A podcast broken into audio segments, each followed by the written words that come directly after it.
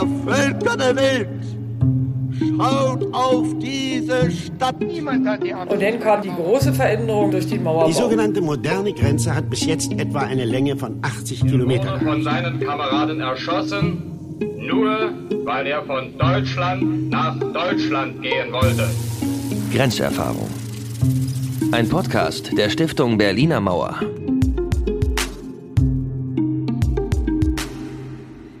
Wir stecken mittendrin in der Geschichte der Berliner Mauer in 60 Jahren Zeitgeschichte. Ich bin Charlotte Witt, Journalistin und lade euch heute nicht zu einer neuen Podcast-Folge ein, sondern zu einem persönlichen Treffen mit ZeitzeugInnen. Manche dieser Menschen habt ihr vielleicht schon kurz in unserem Podcast Grenzerfahrung kennengelernt. Doch wie ist ihr Leben weitergegangen? Wie sah zum Beispiel ihr Alltag nach dem Mauerbau aus? Und wie erging es ihnen mit der Flucht von Freunden und Familienangehörigen? Für diese Fragen wollen wir uns heute und in zwei weiteren Bonusfolgen zu unserem Podcast richtig Zeit nehmen. Die Stiftung Berliner Mauer hat nämlich einen riesigen Schatz aus Zeitzeuginnen-Interviews. Daraus hat uns Sarah Bornhorst, die Kuratorin für Zeitzeugenarbeit und Oral History der Stiftung Berliner Mauer, Ausschnitte mitgebracht. Hi Sarah. Hallo Charlotte. Ja, du und deine KollegInnen, ihr habt ja schon ganz viele Zeitzeugen interviewt und getroffen. Und heute hast du uns eines dieser Interviews mitgebracht. Um wen geht's denn heute hier in unserer Bonus-Folge? Ja, heute geht es um Bettina Jiggle. Sie ist 1960 geboren worden und wuchs in Sachsen auf und ist dann als junge Frau nach Ostberlin gegangen. Sie war in Ostberlin in der LGBT-Szene aktiv, hat unter anderem die Gruppe Lesben in der Kirche mitbegründet und äh, wir hören hier im Interview oder in den Interviewausschnitten auch über die Aktivitäten der Gruppe, zum Beispiel über äh, ihren Einsatz ähm, für das Gedenken an lesbische Opfer in der damaligen nationalen Mahn- und Gedenkstätte Ravensbrück, was eben von offizieller Seite massiv ähm, behindert und auch bekämpft wurde. Ja, nach dem Fall der Berliner Mauer ähm, war Bettina Jiggle noch im UFV aktiv dem Unabhängigen Frauenverband. Also das war ein Zusammenschluss verschiedener feministischer Gruppen.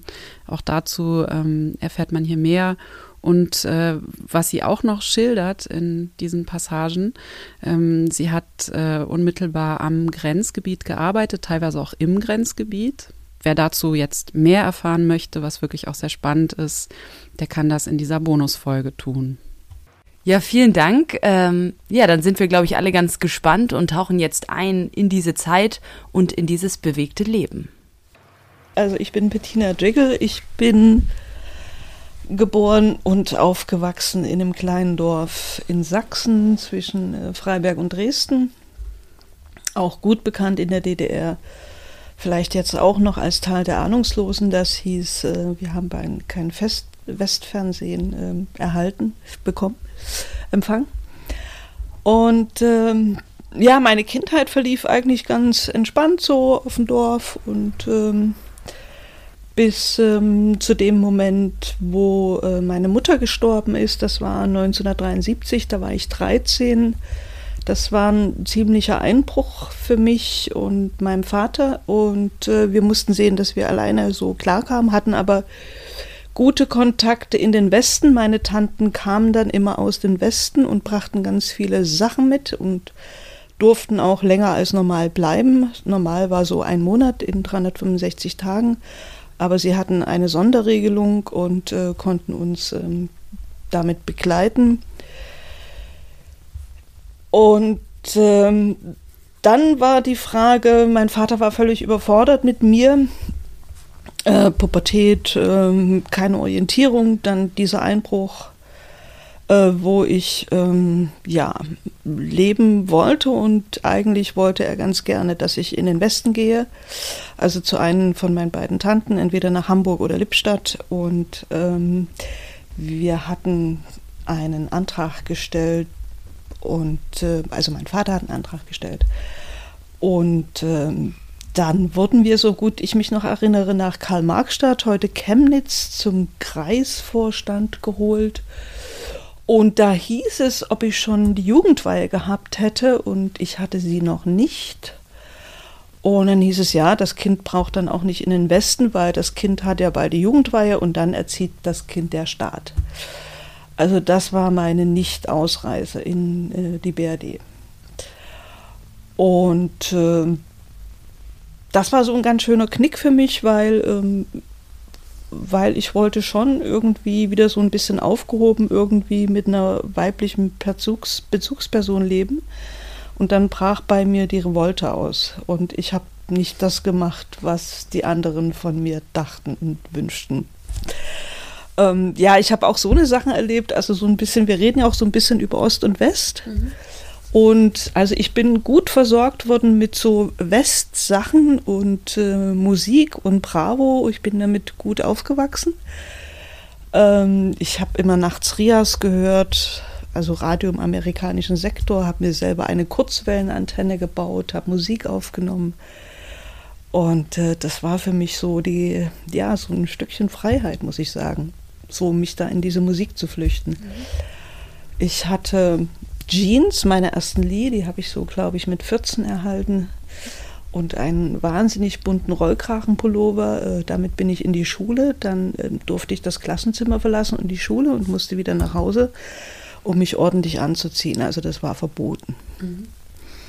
Ähm, dann fiel mir noch so ein beim Überlegen, ich, wir waren als Klasse so in Vorbereitung auf diese Jugendweihe, haben wir eine, waren wir in einem FDJ-Schulungslager im Sommer.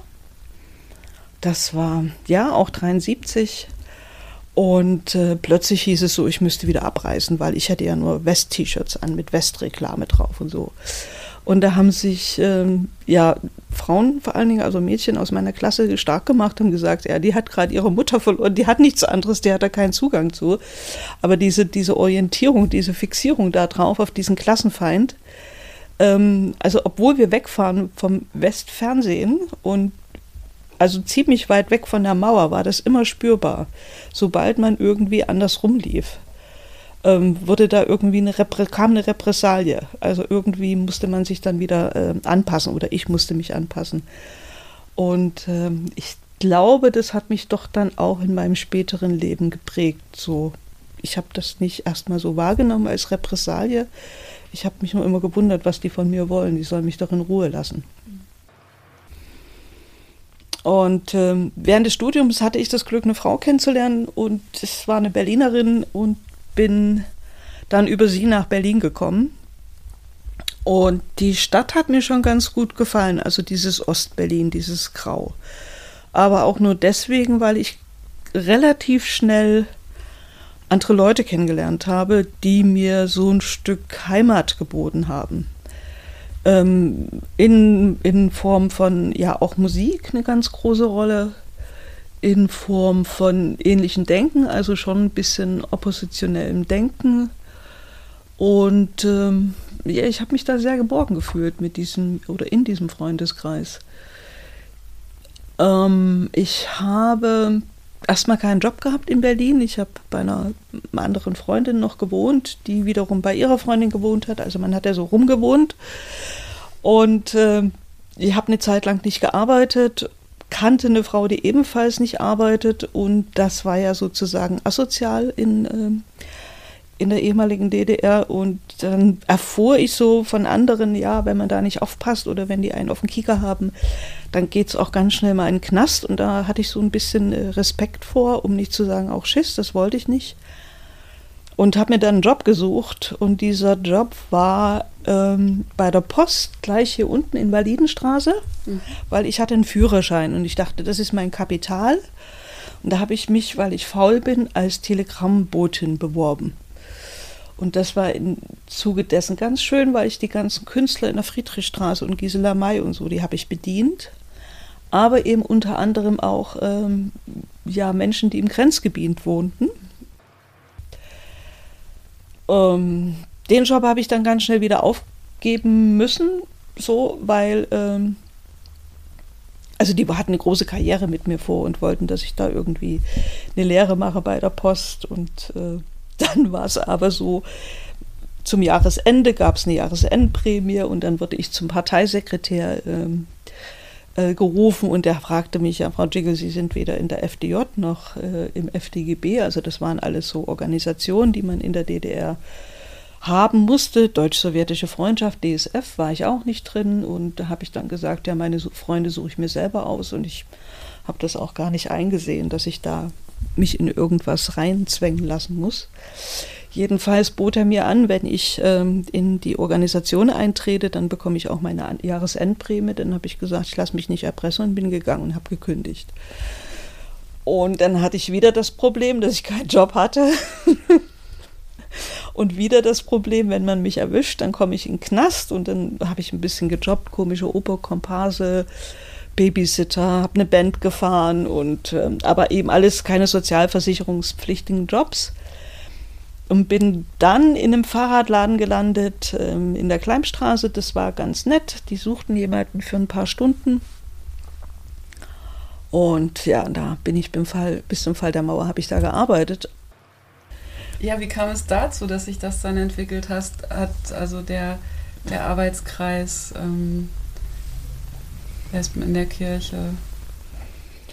Ähm, ich habe Frauen kennengelernt, unter anderem Brigitte Brills. Ich glaube, sie hat nichts dagegen, wenn ich das so sage. Und mit Brigitte bin ich oft in die Shoppenstube. Also wir haben uns Sommer wie Winter angestellt und haben gefroren und sind in die Shoppenstube und, und dann haben wir so gemerkt, also wir müssen, wir müssen da irgendwas machen. So geht das alles nicht weiter.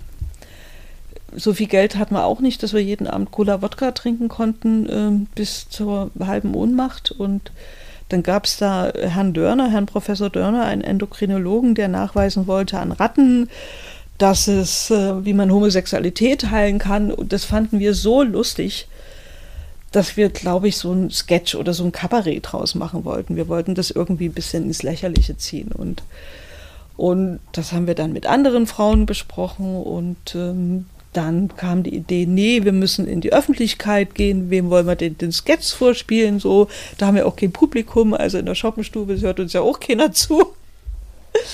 Und, ähm, und dann, dann ging das so rum, also Ende der, der 70er Jahre NATO-Doppelbeschluss und dann hieß es ja plötzlich Anfang der 80er in der DDR, ja, Frauen müssten dann auch ähm, zum Militär gezogen werden und so weiter und so fort. Und dann haben wir gesagt, nee, also wir lassen uns da hier nicht einziehen. Wir wollen doch hier, also bitte, da, da lassen wir uns nicht reinziehen.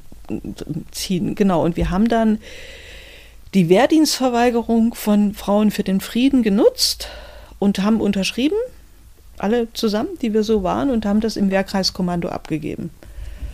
Und wir sind nicht verhört worden. Also ich kann mich nicht daran erinnern, dass eine Frau von uns irgendwie vorgeladen worden ist. Und dann kam so die Idee, okay, wir machen uns öffentlich, wir machen uns sichtbar. Da hatten wir schon Kooperation mit äh, Christian Puls. Also Marina und ich, wir waren in Leipzig, als der Arbeitskreis gegründet wurde und dann war uns sofort klar, wir machen sowas in Berlin. Wir hatten Kontakt zu Christian Puls und dann war uns sofort auch klar, wir nutzen äh, die Friedenswerkstatt ähm, in Rummelsburg in der Erlösergemeinde.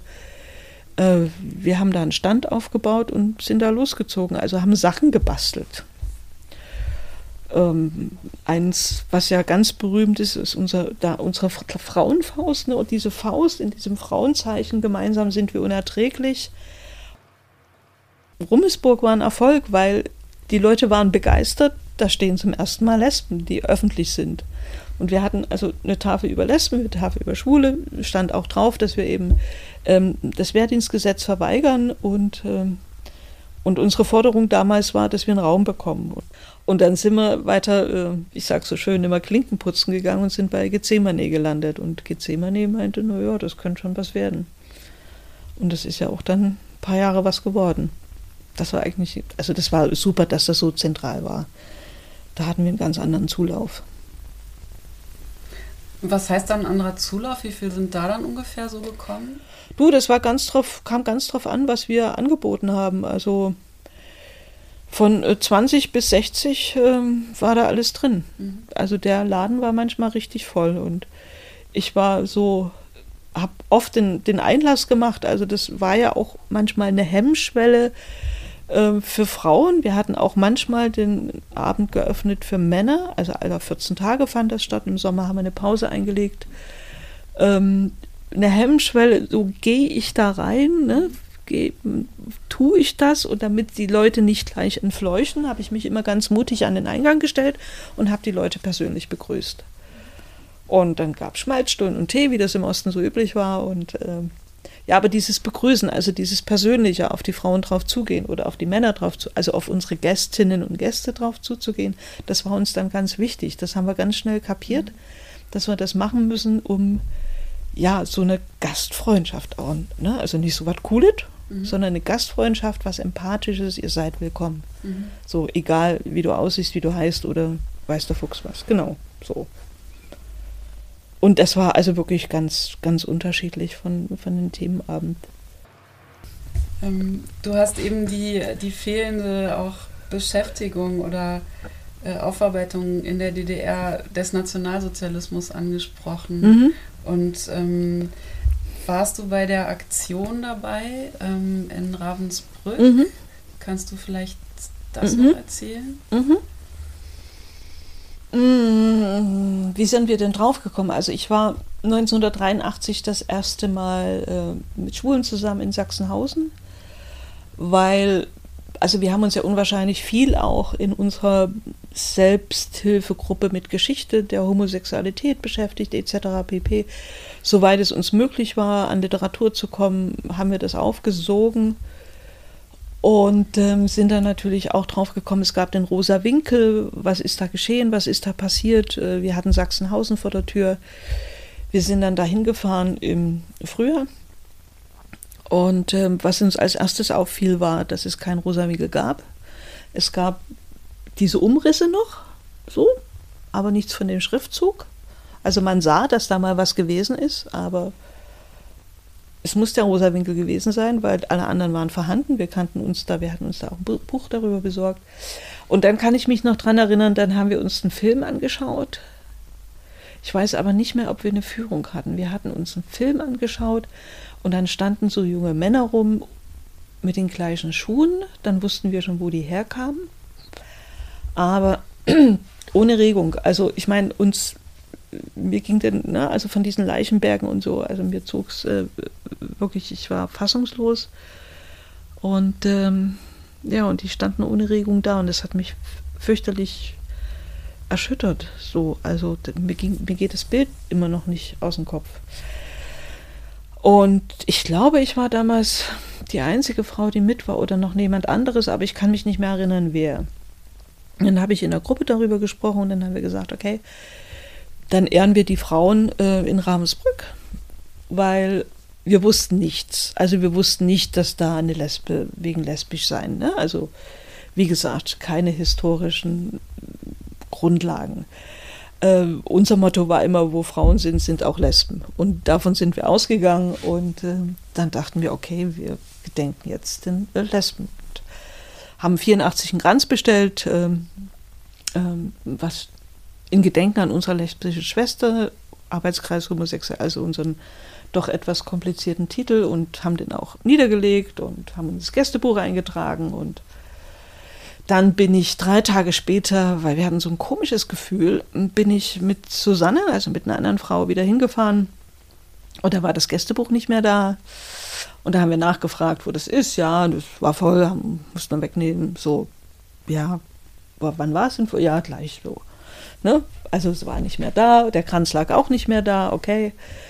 Nee, nicht okay. Und wie ich Jahrzehnte später erfahren habe durch eine Recherche, Recherche von Kulturwissenschaftlerinnen, die einen Film zu diesem Thema gemacht haben, äh, wurde dieser Kranz sofort entfernt, mit Benzin, in, in den Keller gebracht, mit Benzin übergossen und verbrannt.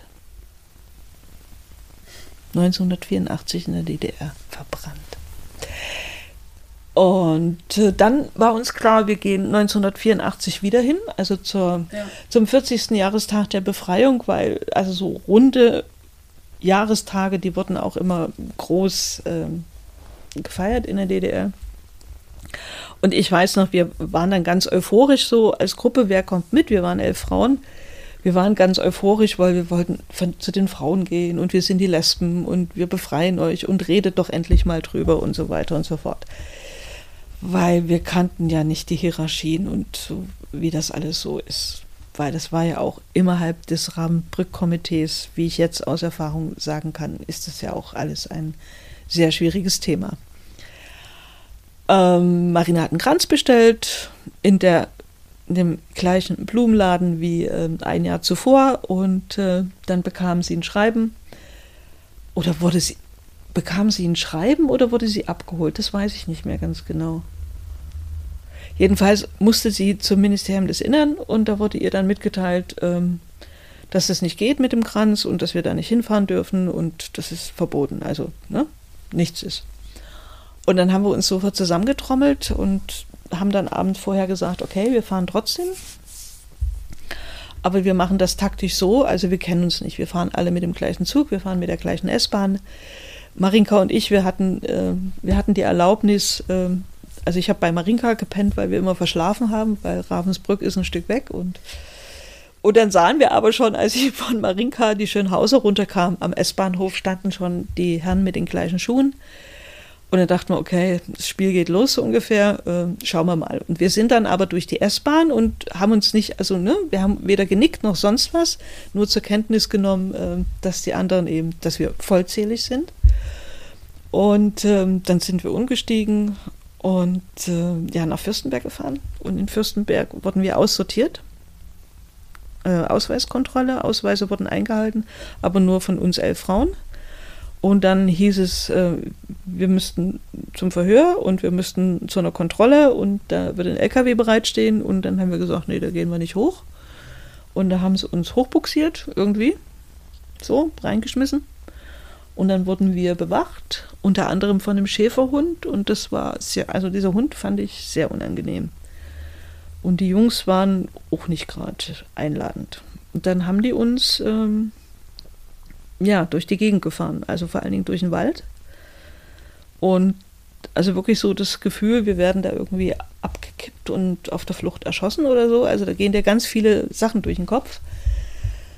Und eine Frau von uns ähm, hatte LTI mit, ne? Viktor Klemperer, die Sprache des Dritten Reiches. Und das haben wir dann wirklich gelesen, um unsere Angst ein bisschen zu, zu kontrollieren. Und dann war die Situation so absurd, weil das, was wir lasen, spielte da gerade in einem LKW sich ab, so in unsere Gefühlswelt und mit diesen Typen. Und dann mussten wir auch mal pinkeln und ja, dann, wo muss, wer ist denn hier die Puppe, die ihr pinkeln muss? Und also das war auch so, also, pff. Und dann durftest du halt in den Wald gehen und ähm, sie haben dir halt zugeguckt, weil hätte ja sein können, dass wir wirklich fliehen.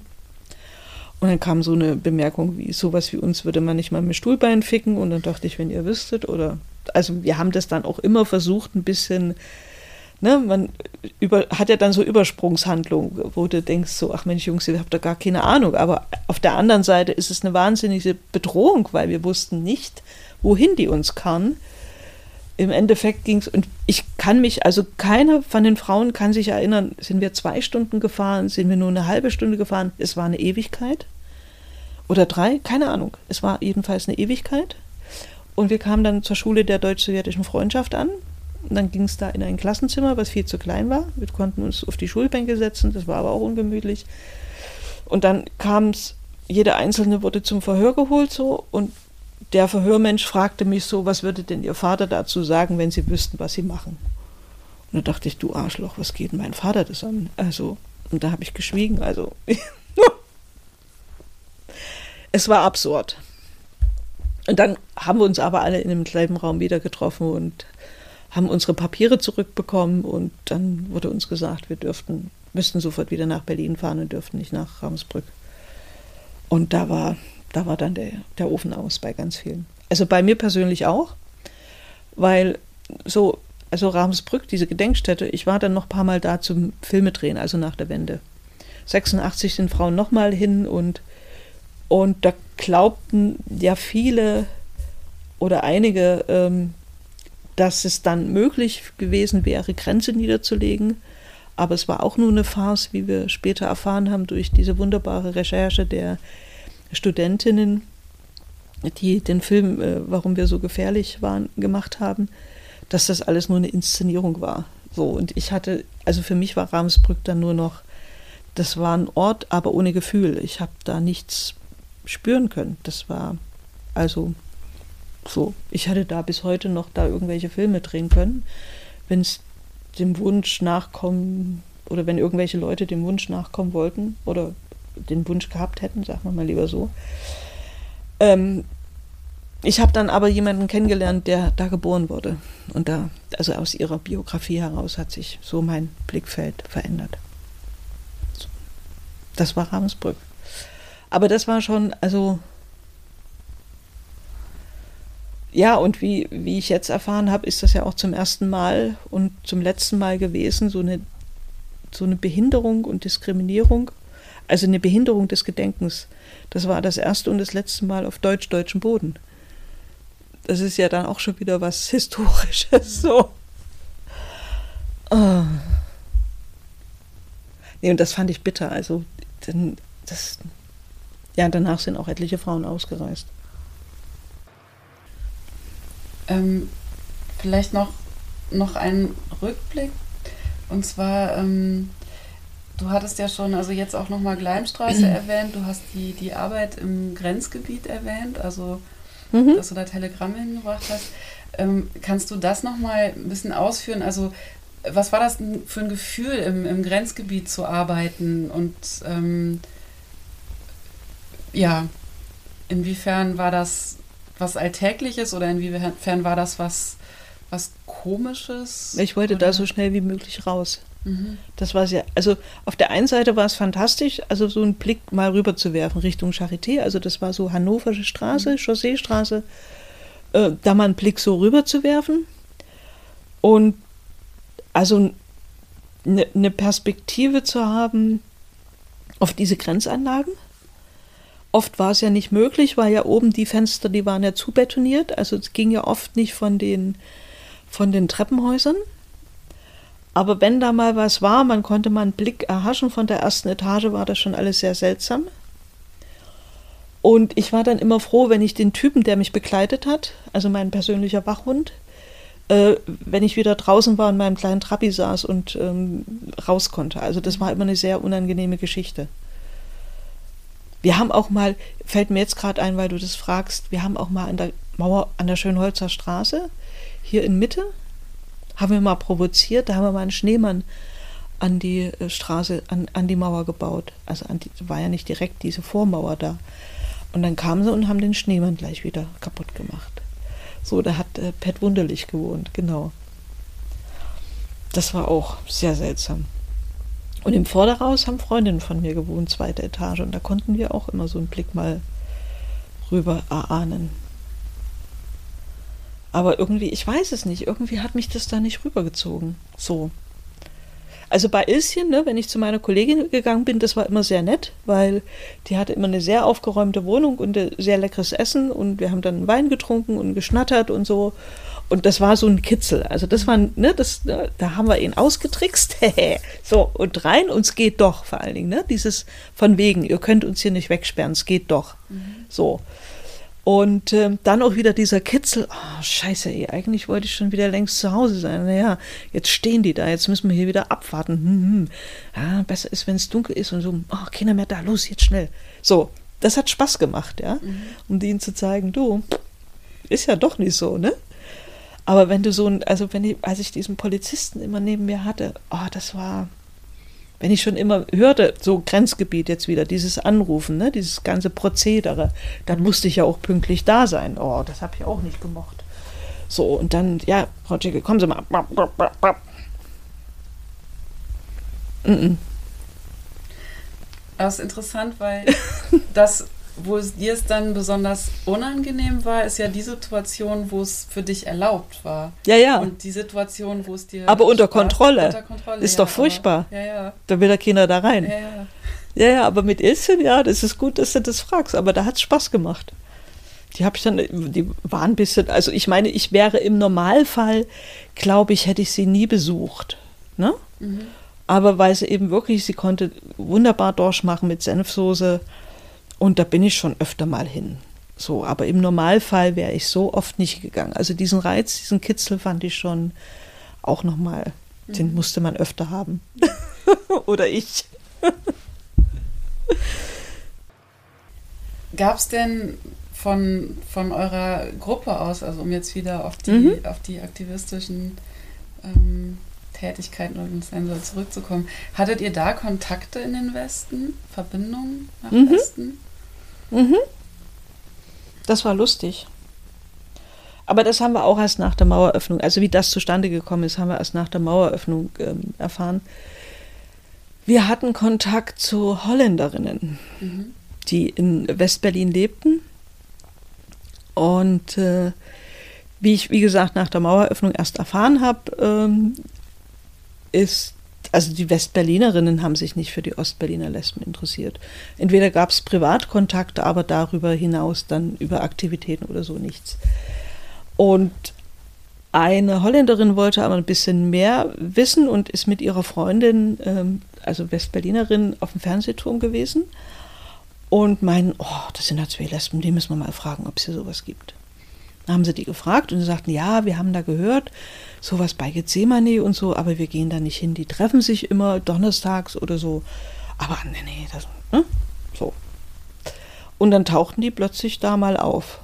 So, wir wollen euch mal besuchen kommen. Ach, das ist ja nett. Und dann kamen die öfter, also haben richtig Eintrittsgeld bezahlt und haben dann auch ein paar Sachen mit uns gemacht, waren dann auch zur Friedenswerkstatt. Ähm, ja, und die haben dann mit uns auch ein paar Aktionen gemacht. Also so berühmt berüchtigt uns sind unsere Selbstverteidigungskurse gewesen, was man nicht als Kurs bezeichnen kann, weil es war, glaube ich, nur an zwei oder drei Abenden. Es war relativ kurz und knackig. Aber das Ergebnis war, dass man oder dass wir so ein paar Grundregeln der Selbstverteidigung erfuhren durften, was so unwahrscheinlich hilft. Also wenn es nur hier dieses Stopp ist, ne? wie du dich hinstellst und Stopp und das auch ein bisschen lauter sagst, sind wir Ossis doch nicht drauf gekommen. Ja? Müssen erst ein paar Holländer kommen und das uns äh, mitzuteilen. Und das hat dann nochmal so ein Selbstvertrauen gegeben. Das war ganz schön. Und dann hatten wir eine Gruppe, der Kontakt kam zustande über Monika Heger, die sich ja später als äh, EM outete. Monika Heger habe ich. Mh, na, das ist auch so eine extra Geschichte. Ach, hör auf. Jedenfalls, Monika Heger war ja dann bei Frauen für den Frieden und die quatschte mich an und sagte: Mensch, Bettina, ich habe da irgendwie Kontakt zu Finnen und jetzt kommt hier eine Herde Finninnen, Lesben, die sind in Westberlin die wollen einen Tag gern nach Ostberlin kommen, geht das?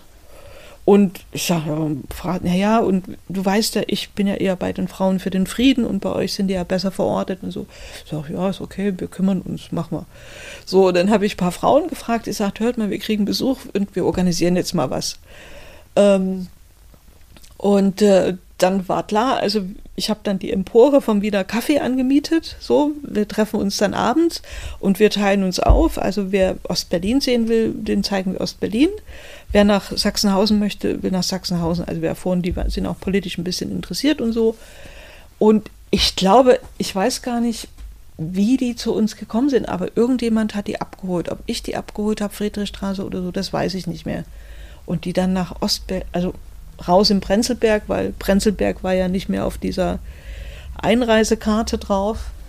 Jedenfalls hatten wir dann, lass mich lügen, aber 15, 16 Finninnen waren es auf alle Fälle ähm, am Hacken und das war dann so Hälfte, Hälfte und ich habe mit denen eine Stadtführung in Ostberlin gemacht, also Hackischen Markt, Spandauer Vorstadt und so.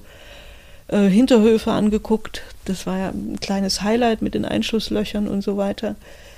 Und ähm, ja, und die anderen, anderen Frauen waren mit denen in Sachsenhausen und dann haben wir uns nachmittags oder abends zum Bier und Getränke und so im Wiener Café eingetroffen und die fanden das auch ganz aufregend im Wiener Café. Da oben sind ja bloß Lesben und hups, was ist denn da los und so. Das war also nochmal Aufregung fürs Personal. Und dann haben wir den verklickert. Ähm, so, es ist halb zwölf oder um elf haben wir, also Wiener Café hatte immer ein bisschen länger auf haben wir denen gesagt, ihr müsst jetzt wieder rüber, also ihr müsst zur Friedrichstraße, ihr müsst, ne? Ja, das ist ja wunderbar, dann kommt ihr gleich mit und dann gehen wir in die zwei tanzen. Nö, Friedrichstraße ist bei uns Schluss, äh, so für uns. Ja, wieso denn? Und kommt doch mit und es wäre doch lustig und so. Nö, können wir nicht. Wieso könnt ihr nicht? Geht nicht. Ihr könnt, wir nicht. Und das hatten die nicht auf dem Schirm. Das hatten die einfach nicht auf dem Schirm, dass Ostberlinerinnen und Ostberliner nicht ausreisen dürfen. Und damit, durch diese Episode, entwickelte sich plötzlich innerhalb von Stunden, muss das bei den Frauen abgegangen sein, ein völlig anderer Blick auf Ostberlin und auf die Situation. Wie waren denn die Kontakte jetzt ähm, in, der, in der Szene zwischen, äh, zwischen Schwulen und Lesben? Gab es das? War das eher separiert? Kann man überhaupt von einer, von einer Szene sprechen in Ostberlin? Na klar gab es eine Szene. Ich meine, die Szene im Ostberlin war genauso bunt wie die Szene jetzt. Vielleicht nicht so breit gefächert mit LGBTI, so. Weil, aber es gab, klar, es gab die Partyszene, es gab die Politlesben, wir waren die Terrorlesben. Ähm, der Titel kam übrigens aus der Szene, aus der Partyszene. Die wollten nichts mit uns zu tun haben. Und äh, nee, wir haben schon versucht, mit, also gerade so den Chris, Kreis Christian Puls, uns immer wieder mal zu treffen und auch ähm, Sachen miteinander zu diskutieren und was könnte man gemeinsam machen oder was nicht. So, dass wir ähm, keine gemeinsamen Abende mehr machen, das war klar, weil die Erfahrung haben wir gemacht, das ging schief. Und es hatte sich ja auch gezeigt, dass, also wenn die Lesben was für sich machen, die Schwulen für sich, dass das gut funktioniert. Aber der Austausch, sage ich mal, von den Vorbereitungskreisen, dass das schon wichtig ist. Auch was läuft gerade politisch, gibt es Schwierigkeiten. Was könnte man, wo muss man aufpassen? Ähm, gerade die Umweltbibliothek fand ich war sehr offen für uns. Mhm. Also, und das war, also jeder hatte ja für sich auch genug zu tun. Das war natürlich nicht so, dass wir uns stets und ständig besucht haben, aber wir wussten, uns gibt's und wir können uns auch aufeinander verlassen. Mhm. Oder, also ich meine, wo damals der Überfall war auf die, auf die ähm, Umweltbibliothek, ähm, da sind wir aus Solidarität hingegangen. Und ähm, das sind, glaube ich, mehr Lesben hin als Schwule. Die hatten ja ein bisschen Schiss. Mhm. Also auch aus dem Arbeitskreis. Und also die nicht alleine zu lassen, das war, ich wäre da gar nicht auf die Idee gekommen, da nicht hinzugehen. Mhm. Also da beim OMRV hattest du ja gesagt, hast du am Anfang geschaut, aber dich dann nicht weiter ähm, engagiert, ne? Habe ich das richtig mhm. verstanden? Ja, genau. Mhm. Ja. Mhm. ja, sie haben schon gesucht. Also sie wollten schon Frauen unterbringen aus den verschiedensten Oppositionskreisen, mhm. was ja auch nahe liegt, ne? Mhm. also die Erfahrung mit reinzubringen. Was habe ich in der DDR erlebt? Wie kann ich das jetzt transformieren und so weiter und so fort.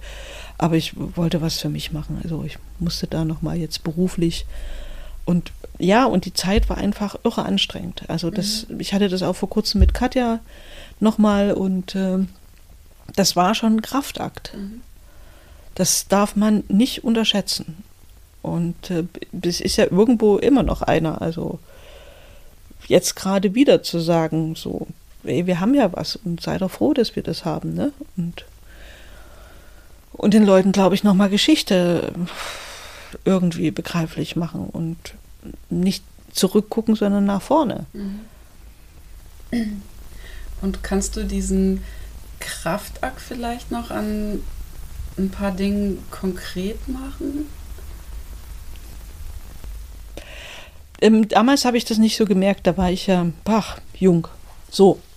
Aber wenn ich so zurückblicke, merke ich, merke ich, wenn ich, also wenn ich überlege, dass so eine Erschöpfung. Ich kann dir das aber nicht definieren. Mhm. Ich sehe das jetzt aus der Entfernung.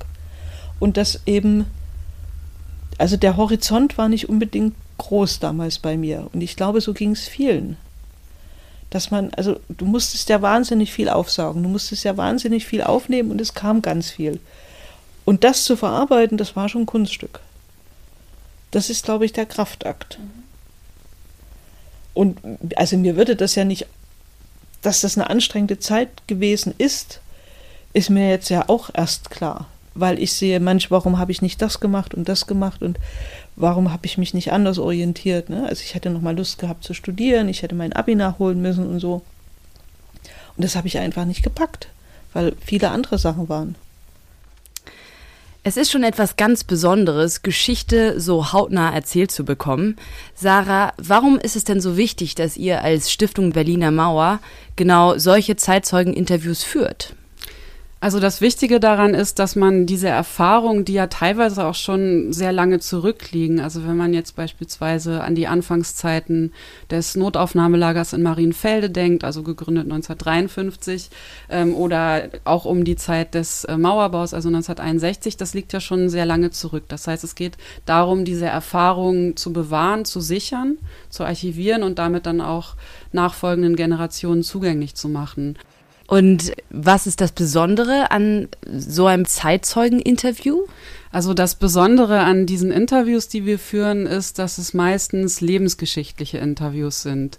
Das bedeutet, dass es immer Aspekte in den Biografien der ZeitzeugInnen gibt, die sie mit unseren Themen, also mit den Themen unserer unterschiedlichen Orte verbindet. Und ähm, es geht dann aber um die gesamte Biografie der interviewten Person. Also uns interessiert dann nicht nur ein Aspekt, sondern ähm, wir möchten Raum geben für die gesamten biografischen Erfahrungen. Und was interessiert euch an den Erinnerungen? Also, oder welche Fragen wollt ihr da mit beantworten?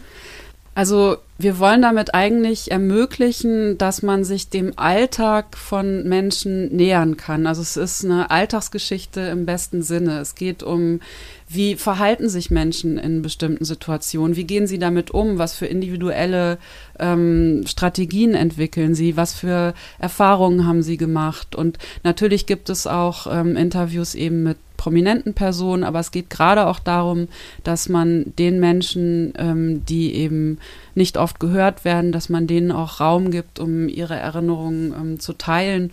Und äh, thematisch ist das ähm, sehr breit. Also wir haben eben ganz viele Interviews zum Thema Flucht oder Fluchthilfe oder auch mit Angehörigen von Todesopfern an der Berliner Mauer. Es geht aber auch darum, dass man den, den Blick nochmal weitet und auch äh, Themen in den, ins, in den Fokus nimmt, die wir bis jetzt noch nicht so beachtet haben. Also was sind zum Beispiel Erfahrungen von äh, Kindern und Jugendlichen, die geflohen oder ausgereist sind?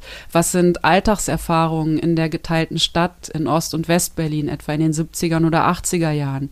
Welche Erfahrungen haben ehemalige GastarbeiterInnen in Westberlin oder ehemalige VertragsarbeiterInnen in Ostberlin gemacht, auch nach dem Mauerfall mit dem beispielsweise anwachsenden Rassismus?